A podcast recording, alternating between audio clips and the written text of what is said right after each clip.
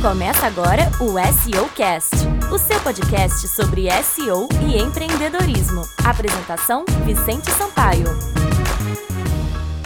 Muito bem, meus amigos da internet, sejam bem-vindos para mais um podcast. E hoje eu quero falar com você sobre dois assuntos que a gente sempre fala sobre duas coisas aqui, né? A gente sempre fala sobre SEO, para não perder a essência do SEO Cast, né? Afinal, o nome do nosso podcast é SEO Cast, então a gente tem que continuar falando de SEO. E é algo também que eu gosto muito, né? Algo que eu acredito que tem muito a crescer ainda, principalmente aqui no Brasil. Né? E sempre o Google está fazendo novas alterações, mudanças aí, updates, e é interessante a gente comentar sobre isso. E o segundo assunto que está no título aí do podcast, que é exatamente sobre aumentar o seu preço é melhor para o seu cliente. Eu vou te mostrar exatamente por que, que aumentar o preço vai ser melhor para o seu cliente e para você, tá certo? Então é o seguinte, vamos começar aqui falando sobre SEO, vamos falar sobre ascendências para 2019, 2020 e por aí vai. É, o Google vem fazendo várias alterações, né, vários updates aí, atualizações no seu algoritmo, que desde 2015, né, que é o chamado Rank Brain, que aí o Google agora está utilizando inteligência artificial para entender as buscas. E cara, isso está ficando muito louco. É, geralmente você já deve, não sei se você já prestou atenção, mas eu gosto de prestar atenção na, nas pesquisas que eu estou fazendo, como é que o Google está me mostrando essas pesquisas, e hoje o negócio está maluco. Às vezes eu estou pesquisando sobre, sei lá, Jennifer Lopes. Aí eu vou lá, procuro só o nome dela, coloco Jennifer Lopes. Beleza. Apareceu ali ela, apareceu a história dela, apareceu foto, tudo mais. E aí eu volto, apago e coloco assim, idade. E aí o Google já me diz idade da Jennifer Lopes. É porque eu estava pesquisando pela Jennifer Lopes, agora estou pesquisando por idade. Então o Google entende que eu estou precisando da idade da mesma pessoa. Então ele faz essa sugestão de idade daquela pessoa que eu estava procurando. Cara, isso é muito, muito estranho, muito louco, mas é algo que está vindo aí com muita força com essa inteligência artificial. O Google está aprendendo muito. Todo dia milhões de buscas são feitas no Google. Eles estão utilizando isso justamente para entregar o melhor resultado para você. E se você fizer qualquer pesquisa, por exemplo, onde é o meu, é, o meu lugar de votação, né, onde é que você vai votar, o Google vai te mostrar ali uma, um lugar para você colocar já a sua zona né, de, de eleição, colocar ali os dados, e aí ele já vai, já vai te dizer direto onde é que você vai votar, né? O endereço, tudo certo. Então tem muitas coisas hoje, desde a Copa também, na Copa do Mundo, as pessoas pesquisavam ali quanto está Brasil e time tal. Então ele já mostrava ali o resultado no próprio, na própria SERP do Google, sem precisar clicar em algum site para entrar. Então ele já te dá ali muitas informações logo de cara. Logo na SERP do Google, ele já te mata um monte de pergunta que você não precisaria, que você precisaria entrar em sites se você não precisa mais. Então isso está revolucionando de fato o mercado de buscas, né? Então as pessoas têm que se reinventar, não dá para ficar fazendo mais aquele SEO dos anos 2000. Né? As coisas hoje mudaram muito e cada mês que passa, cada hora que passa, as coisas mudam ainda mais, então é muito rápido. E por isso que eu quero falar aqui com vocês justamente sobre o Rank Brain. Então tem alguns pontos que eu quero falar e o primeiro deles é sobre a experiência do usuário. Muito se falava né, lá no início, é, em 2014, 2012 por aí, falava da experiência do usuário, que a experiência do usuário era muito importante, isso tudo era muito bom para o seu site aparecer, se você tivesse uma boa experiência do usuário, só que esse negócio de experiência do usuário era um negócio que era muito subjetivo era algo muito nebuloso, ninguém sabia exatamente o que, é que significa essa experiência do usuário, né? Será que é um conteúdo legal? Será que é um site cheio de imagens bonitinhas? Será que é um site cheio de infográficos? Será que é isso? E para a gente resumir, a experiência do usuário é, no contexto aqui do Rank Brain é exatamente o seguinte: o usuário está procurando uma coisa, tá? Então ele vai procurar essa coisa ali no Google. Então ele pesquisou, ele entrou naquele site que ele achou. Se ele achou a resposta, ótimo. Ele conseguiu ter uma boa experiência. Ele procurou lá sobre como fazer bolo de cenoura. E aí encontrou o site, beleza, viu ali como é que faz e fechou o site e foi embora. Beleza, isso é ótimo. A pessoa acessou o site e conseguiu responder a pergunta dela, a dúvida dela.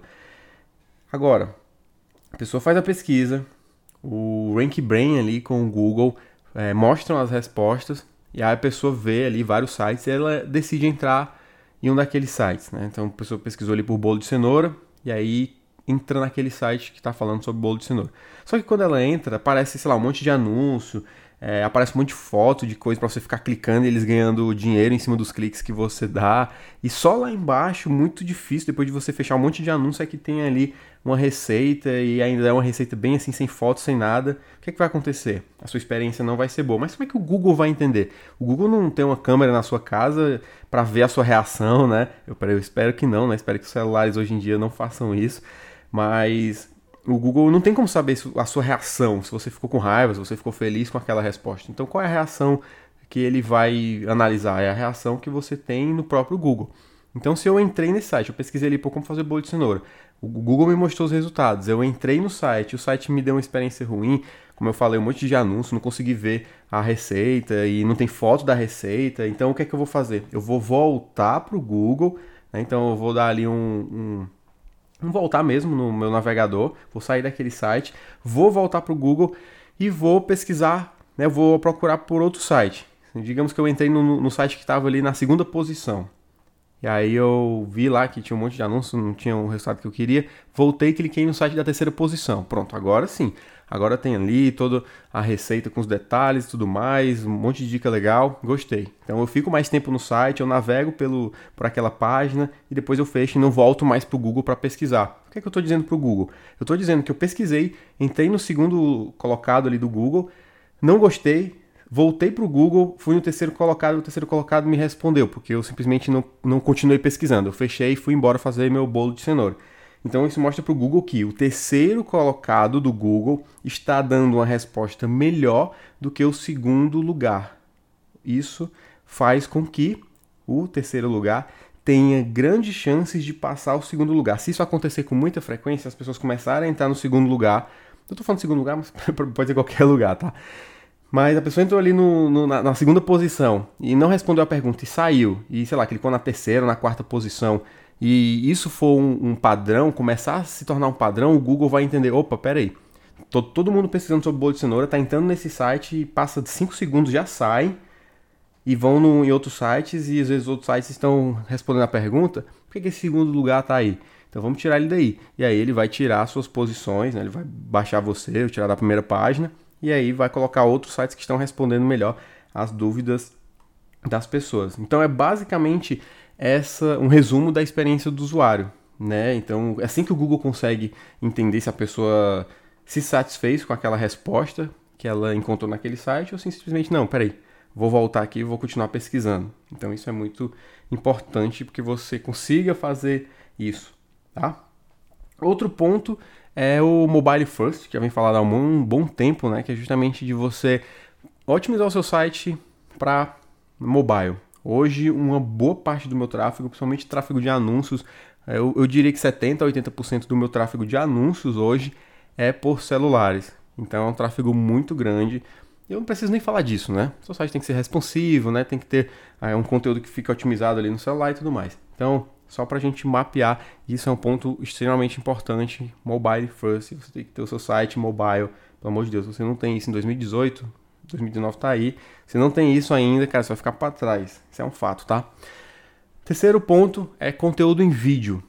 É, então, tem um, uh, um estudo da Cisco que fala que o conteúdo em vídeo é, em 2021 vai ser responsável por 80% do tráfego da internet. Então, 80% do tráfego da internet vai ser é, em 2021, né? Isso é uma, a Cisco que fez esse estudo aí e vai ser vídeo. Ou seja, cara, muito provavelmente você assistiu um vídeo hoje, mas quantos textos você leu, quantos blogs você acessou hoje?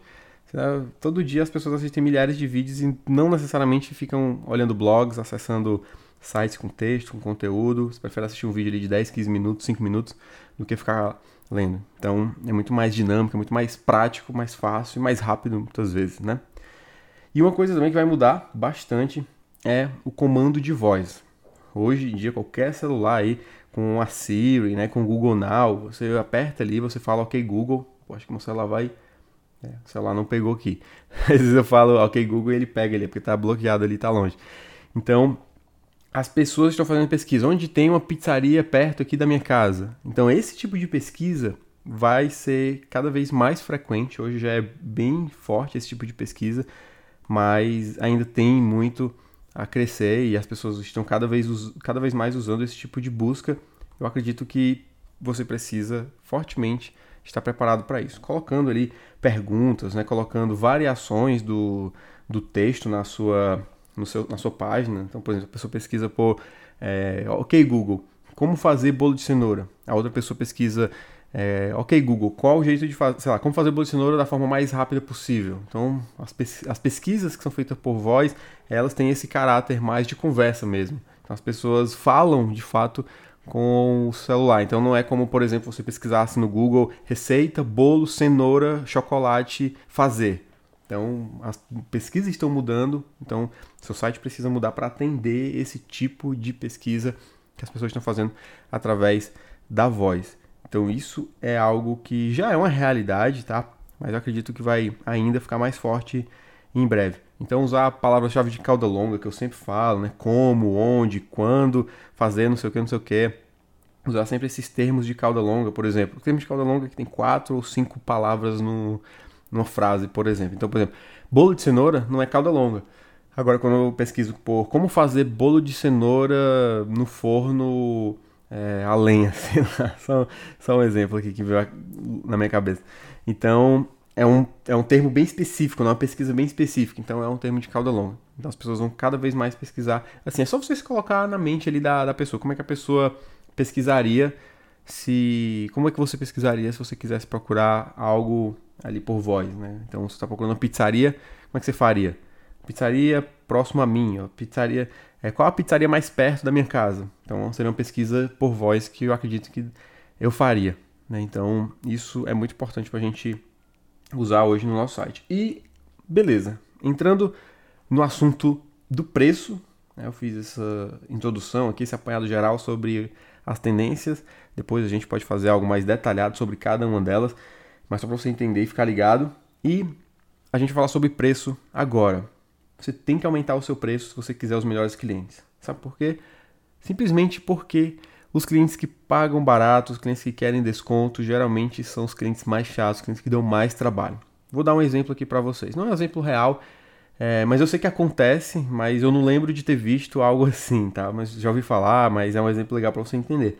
As pessoas que pagam, por exemplo, é, 50 reais para ir num evento cara passar o dia lá no evento, um dia de imersão. Começa 8 horas da manhã e termina 7 horas da noite. O cara paga 50 reais, baratinho. E aí ele fica reclamando porque o, não tem sobremesa, porque o coffee break é, não tinha o leite no café. Então ele fica pensando nesses detalhes, ele fica pensando, pô, cadê a hora do coffee break?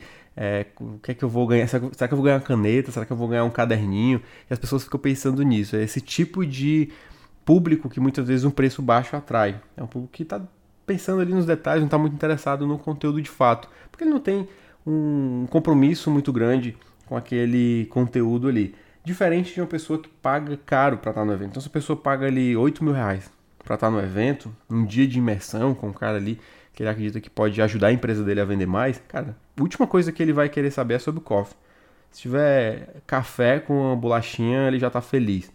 Então, é óbvio, é óbvio, que você tem que dar uma experiência legal, né? Um, coffee break é interessante. Mas o que eu quero que você entenda é, o cara tá ali para uma coisa. Ele quer informação para melhorar, ajudar a empresa dele a crescer, por exemplo.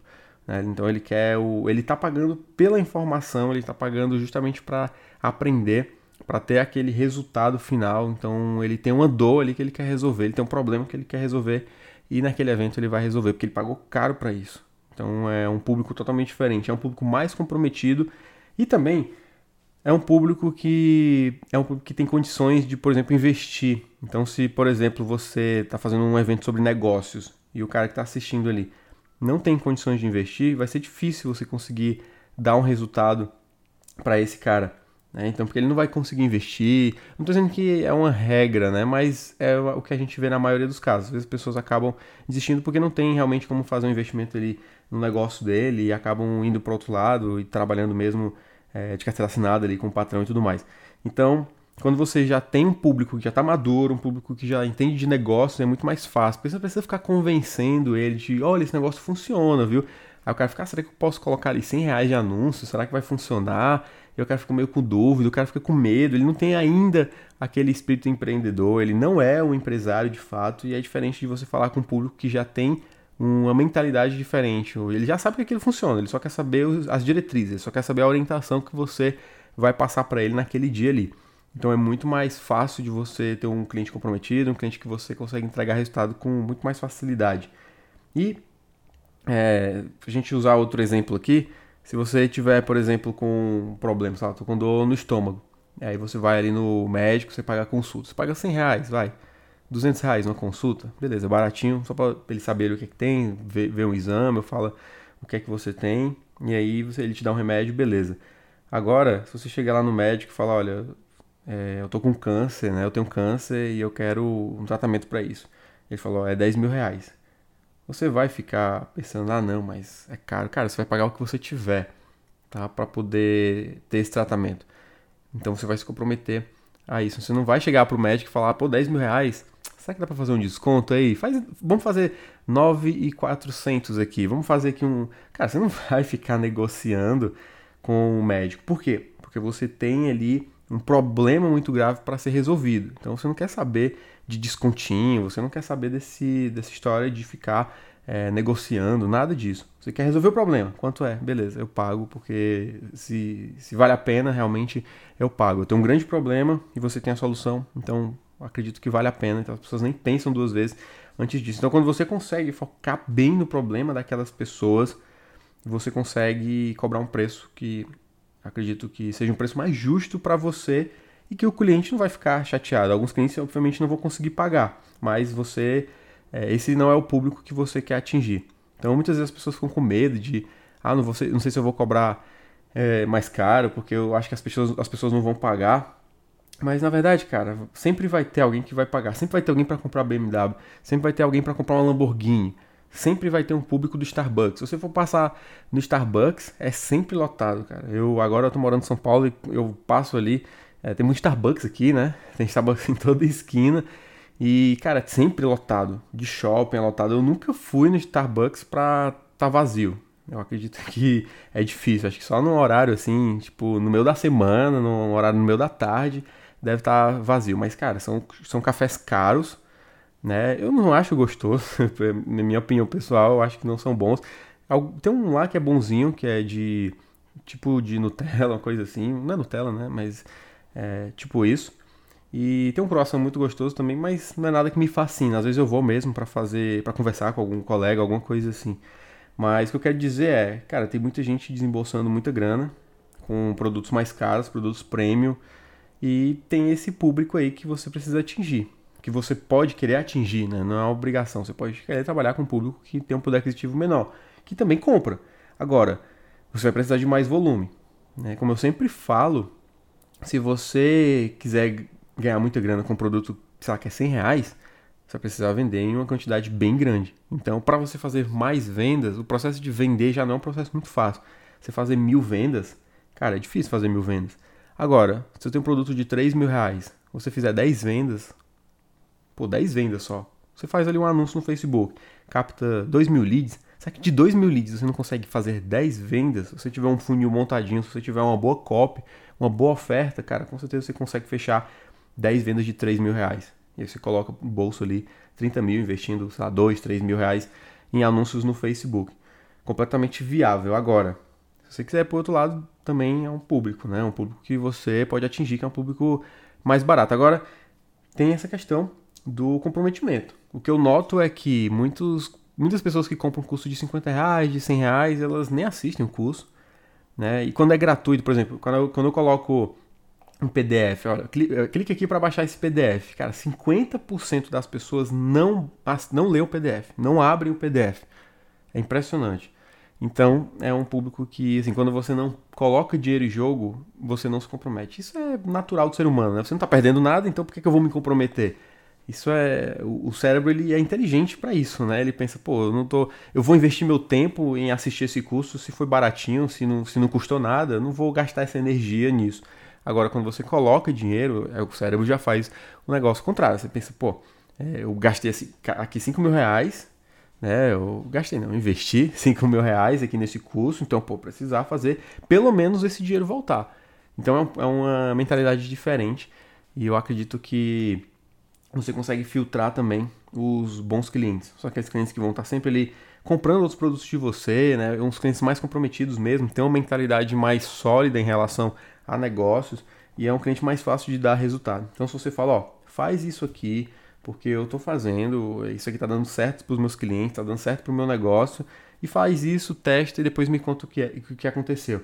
Quando é um cliente que pagou um valor mais alto, ele vai colocar em prática e na próxima semana, sei lá, no próximo dia, ele já vai te dizer, cara, eu fiz, ó, deu um resultado até razoável, mas a gente pode mexer mais aqui um pouquinho, melhorar isso. Agora, quando é um cliente que não pagou, ou pagou muito pouco, ele não vai se comprometer tanto e vai ficar, não, beleza, depois eu faço e aí não faz nunca mais, tá? Então, aumentar o seu preço pode melhorar para você e para o seu cliente, tá? Porque você vai primeiro atrair os clientes mais é, propensos a, a, você conseguir dar um resultado, né? os clientes mais fáceis de dar resultado, e você vai conseguir aí pessoas mais comprometidas.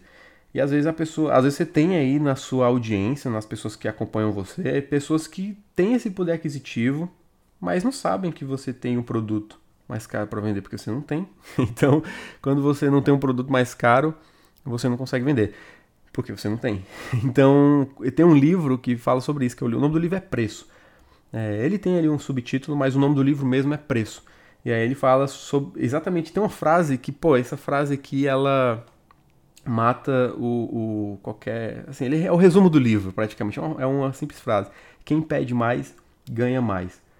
É simplesmente isso. Então ele até conta lá uma história que se você. Cara é advogado, né? Então se ele vai lá, pega um caso e aí ele cobra um valor absurdo, o juiz ele tende a dar um valor próximo àquele valor absurdo. Obviamente que tem um limite também, né? Você não vai pedir 2 bilhões de dólares para um caso, lá, enfim. Mas ele conta de um caso lá da mulher que derramou é, café do McDonald's nas pernas. E teve uma queimadura horrível lá de terceiro grau, sei lá.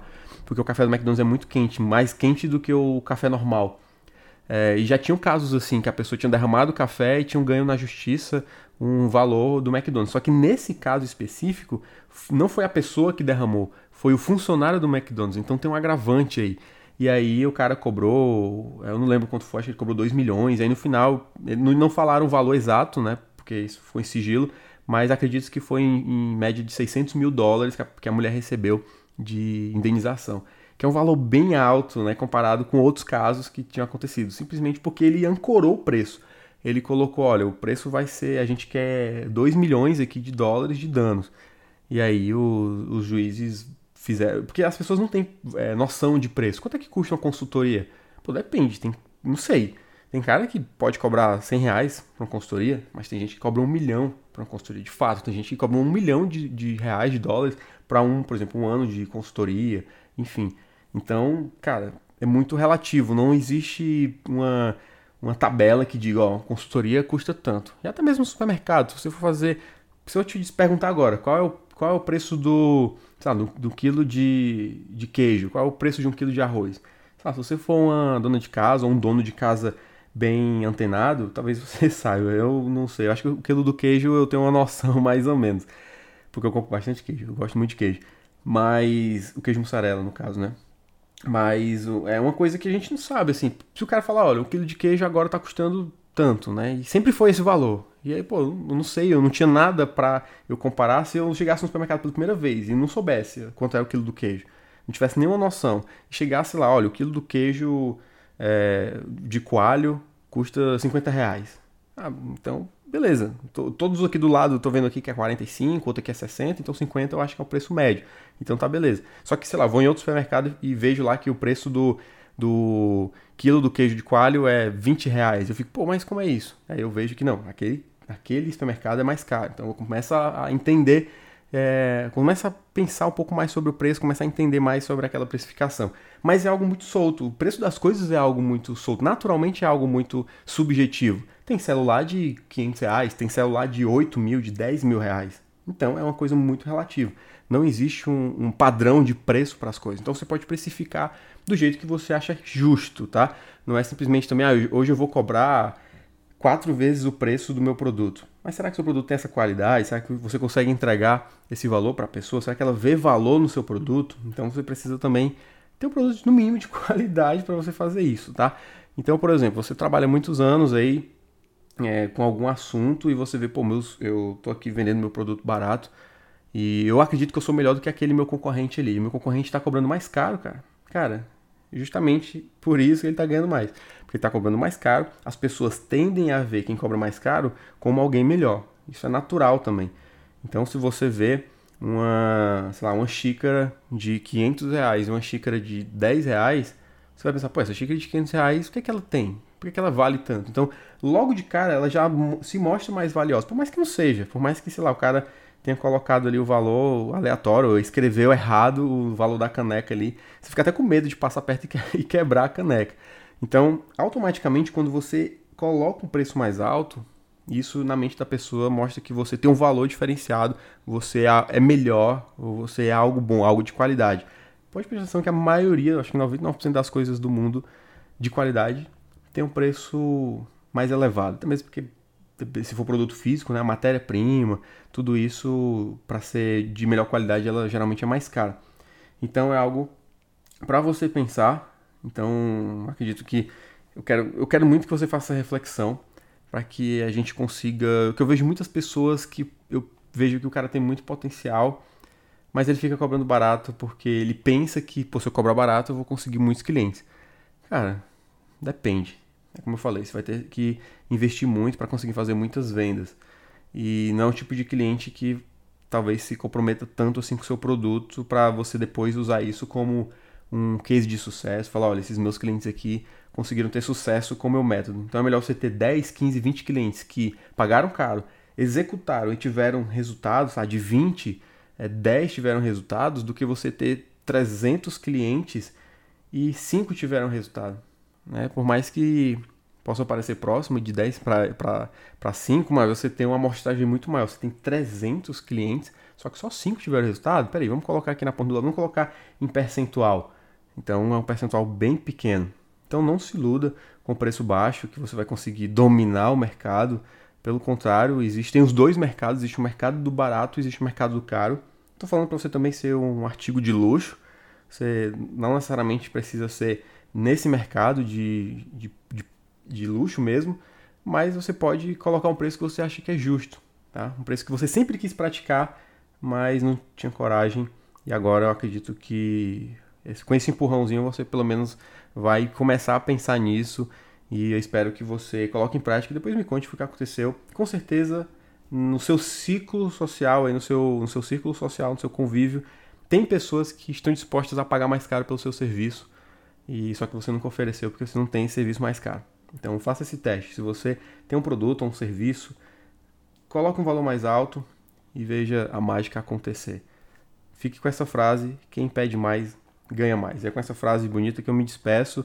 Obrigado por ter assistido até aqui. Um forte abraço e até a próxima.